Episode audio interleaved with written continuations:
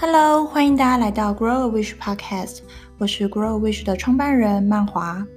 在今天这个 Podcast 的第一集呢，我想要先和大家分享我创立 Grow a Wish 的动机，也就是我自己内心深处的那些为什么们。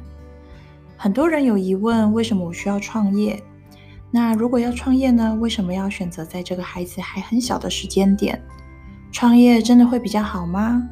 或者是说，你不是说现在的公司还不错吗？那为什么不要就一直待在同一间公司，越久越好？如果要回复这些种种的疑问，其实也要回到我自己身，就是真正想要的理想生活到底是什么样子的。那我呢？我很想要一个有意义的人人生。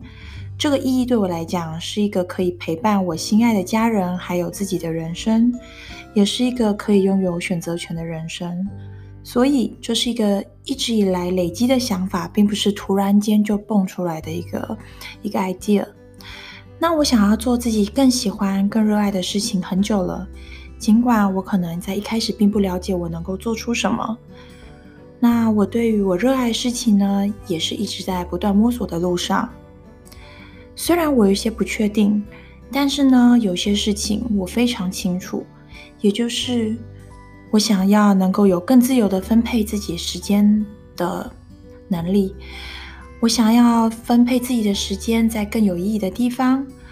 我也想要能更自由地说出自己的所有的想法。我也想要更自由地接受和拒绝自己喜欢还不想要做的事情。所以我发现，我追求的其实是一种自由。这不论是心理上的自由，还是财富自由，或是好好运用自己能力的自由。那当然喽，还有生活的美好和其他的种种的意义。于是，当我知道我想要什么之后呢，我开始擅长思考自己擅长什么，我喜欢什么。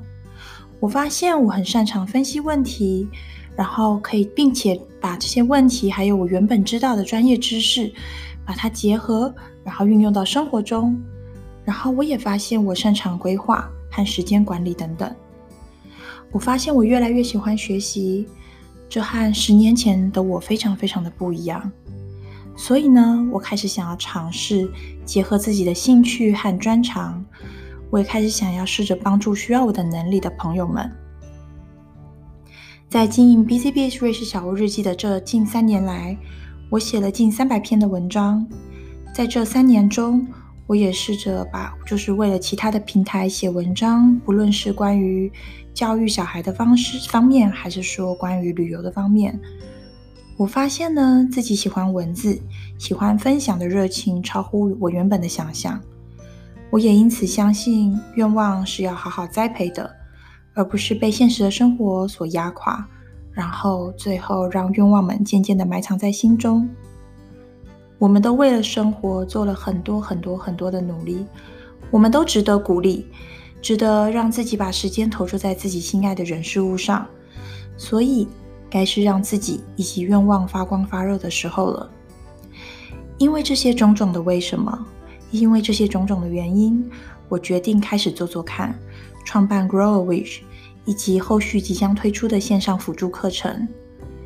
我不知道正在收听的听众朋友们有什么样的愿望，可是我相信你的内心绝对住着一个渴望。我期待在这个 podcast 中和你们多多分享和交流，也希望听众朋友可以在收听完之后订阅 Grow Wish Podcast，给我一些支持和鼓励哦。对了，如果你还没有加入 Grow Wish 的话呢，也欢迎你在脸书搜寻 Grow Wish 社团，我们在那里会有更多。更详细不同生活上跟育儿上的讨论哦。谢谢你的收听，我们下次见喽，拜拜。